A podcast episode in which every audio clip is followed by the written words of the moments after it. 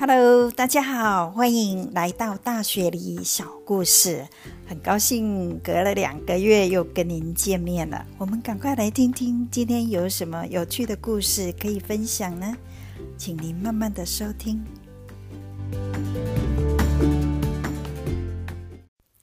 非常谢谢好几位朋友都来关心说，哎，什么时候可还可以有大雪梨小故事可以听呢？啊，真是不好意思，因为我十二月初回台湾哦，就待了两个多月，这个星期才回来。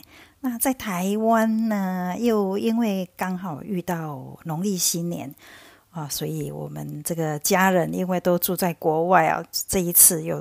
刚好知道说回台湾不用隔离，我们就约好了，家人都从国外回台湾去啊，过农历新年啊。除了跟家人团聚以外呢，也去台东旅行了一趟啊。我觉得台东真的是很漂亮啊，有空我再来分享一下我去台东的一些感想啊。那因为我这个这段期间两个多月都在台南市。其实我也不是在台南市长大的，我是到了中学那六年呢，才从嘉义一个乡下到台南念书。那念完书以后呢，就是在出国之前呢，又在台南住了七年。所以说真的，台南呢，我觉得我也不是非常的熟。啊，比较熟悉的，好像还是停留在中学那六年呢，那附近的地方。那尤其呢，最近我回去也出去走了一下，这个地方还是我很喜欢的地方啊。最近也很多观光客会到这一区来，这个就是孔庙那个附近啊。包括有啊美术馆一馆二馆啊，那这个都是古迹啊。一馆是原来的台南的警政署啊，改为美术馆一馆。那我们的林志玲呢，就是在那里办她的世纪婚礼啊，里面也蛮漂亮的。那二馆是新盖的，那个建筑是非常的有名，我们也参观了一下，我觉得印象很好。尤其这个孔庙附近的这一区哦，就是啊，行人走路非常的方便哦，又有叶石涛文学纪念馆，又有台湾文学馆呢，哦，这整个区哦，吸引很多游客。啊，那在附近呢，走路的范围都还可以啊，到一个以前叫做美国新闻处啊，附近还有一个地方法院，这些都是变成一个历史的古迹，还蛮多地东西可以欣赏的。那最重要的就是大家走累了呢。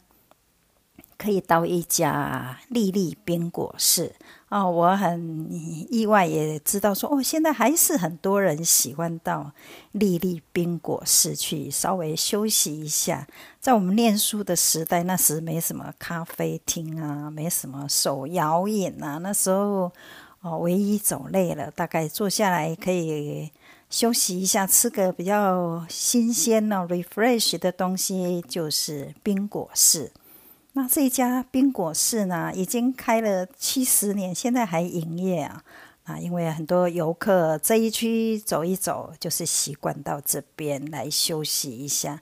啊，就是主要是水果切盘，那还有很多串冰哦。因为南台湾很热，夏天来一碗串冰，上面啊，如果芒果季节到的时候，有很多。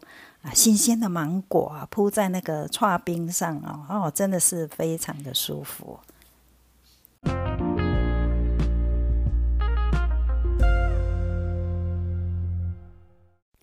这几年台南市真的是非常多的观光旅游客啊，啊，主要是因为它的除了有一些古迹以外呢，以小吃为名啊。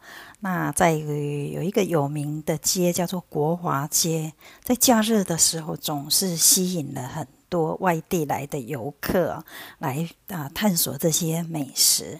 那说到美食呢，哦，我这次哈真是见识到一个啊非常传奇哦的人哦，这个教室听说他是创台湾哦半桌啊板豆哈记录的一个厨师，叫做阿雍山汪义勇哈。那他在十八岁的时候就已经是独当一面办桌，到现在听说他的经验已经办了六十万桌啊的板豆。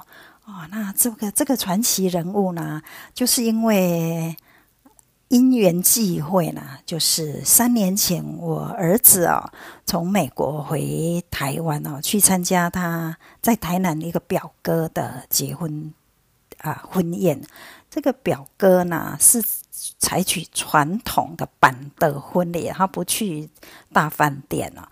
那我儿子那时候就是看了就觉得哎很新奇哦，从小是有吃过板德的呃经验，可是等他大了，虽然他是啊两岁就在国外生活，又在国外工作，应该见识了不少这个西洋的婚礼哦，吃过这些婚宴，可是这个台湾传统的这种。板德的文化哈，却让他非常的啊喜欢哦，所以三年前他就是啊留下了一个非常完美的印象。那这一次呢，因为啊我们家人都可以在台湾团聚了，所以他就决定哦在台湾啊办他的婚宴哦。那他是特我们知道说他要办婚宴，当然是很高兴。可是他说哈，他想要。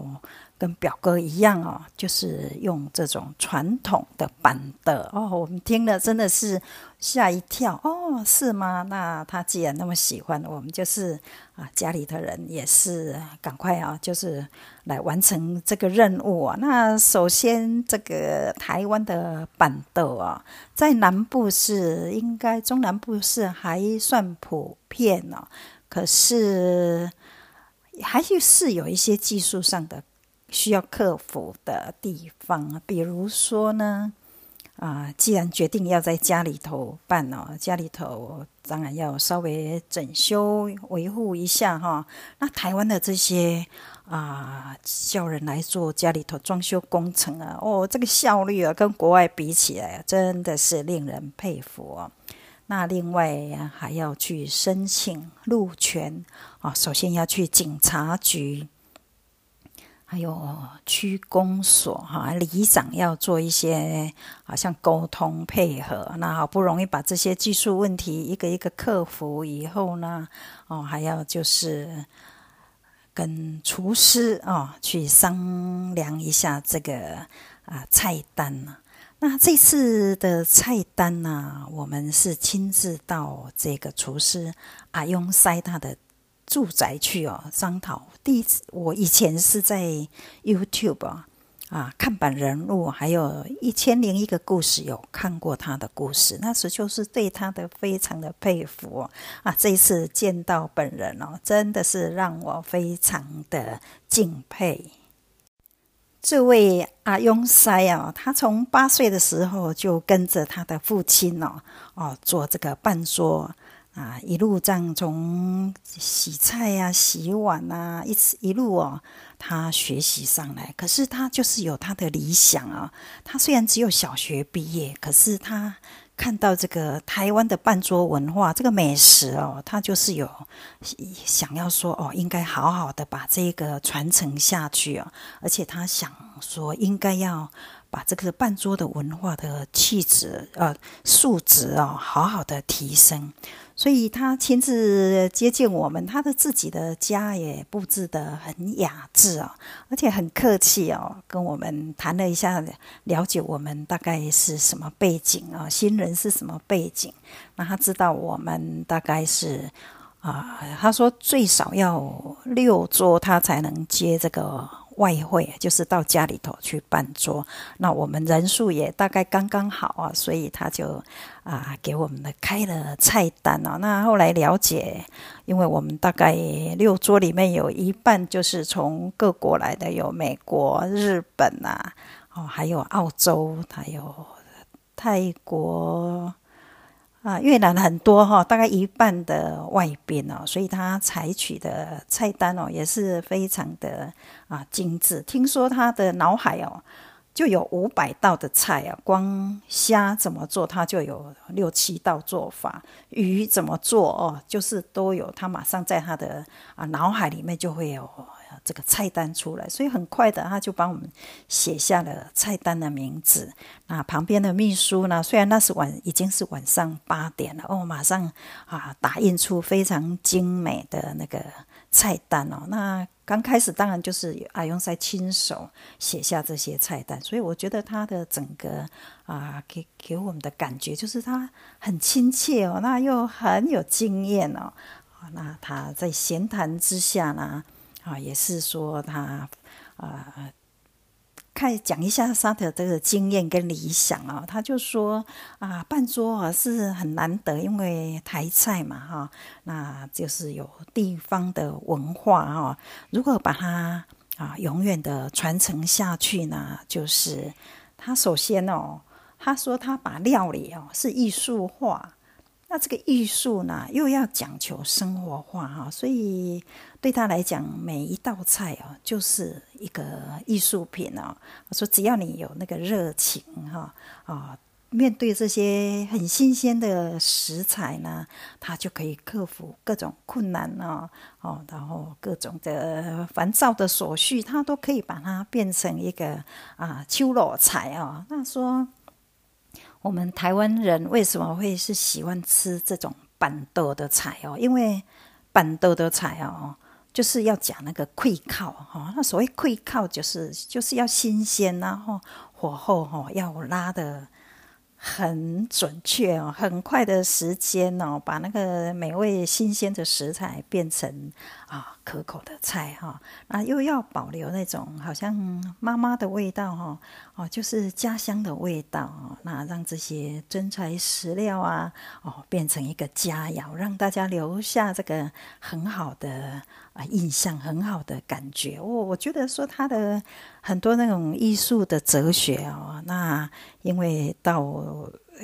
那一天呢，婚礼到的时候，我们也是一早哦，就看到他们的团队哦，就是好像那个部队一样，非常的有组织哦啊，也很历练的哈，就是 set up 他们的厨房啊。那因为在台南呢啊，比较传统的婚宴哦。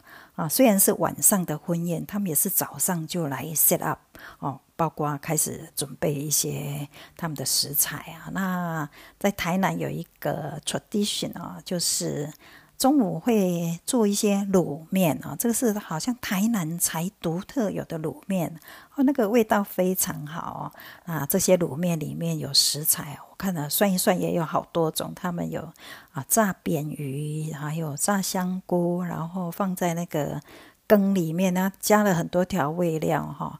然后呢，这个些卤面呢，就是中午的时候啊，可以赶快送给邻居哦，因为毕竟封路也是对邻居造成一些不便啊啊。那分享啊喜悦这样子，那也分享一些。啊，亲戚啊，好友，那所以这个就是啊，晚宴之前的一个一个好像小小的插曲啊。那晚宴到的时候呢，那更是真的是惊喜连连。终于到了晚上啊，宴会正式上菜的时刻。那这个时候呢？哇，这个阿雍塞哦，这个闻名的，他说超澎湃的十道菜就一个一个上来哦，每一道都是精致哦，非常的啊美味可口哦。那大家除了享受这个美味的菜以外呢，哇，这个新人呢也有秘密排练，请小朋友排练的啊上台表演哦，日本迪士尼的。啊，一些 Mickey Mouse 的舞蹈。那在表演之后呢，新人说要去换衣服。那大家想说传统的就是去换个礼服，就准备再吃几道就要送客。没想到呢，他们别出心裁啊，因为这次的啊晚上的活动，他们也没有请说外面的乐团来表演节目，也音乐都自己啊选好哦。那他们出来呢，竟然是骑着一部斜力车哦，两个人啊穿上阿拉丁神灯的服装哦啊，对，又又跳又唱的，竟然后来那个。神灯一摸啊，那个精灵也跑出来哇！那这时候所有的他们那个舞群哦，就上去啊表演了一首迪斯呃就是迪斯奈哦阿拉丁神灯的啊歌舞哇！那大家非常的压抑哦，都顾不得吃的跑去前面呢看他们啊跳舞啊，所以非常的快乐啊！这个就是我这次回台湾的板凳哦的经验哦，那包括见识到这位。啊，非常亲切、和蔼可亲，又有很有艺术啊气质的阿雍塞哈，包括他整个的除了菜讲究以外哦，他包括他的餐具啊，他的桌子啊，啊，甚至他家里头还有一个自己私人的音乐图书馆，因为他在这么忙碌的。好像烹饪呢，他也很喜欢收集一些名画哈啊，听一些古典音乐，让他整个的真的是啊艺术哈跟美食结合在一起。那他总是笑口笑嘻嘻的，让大家都很欢愉啊。这个就是我这次回去的最快乐的事情。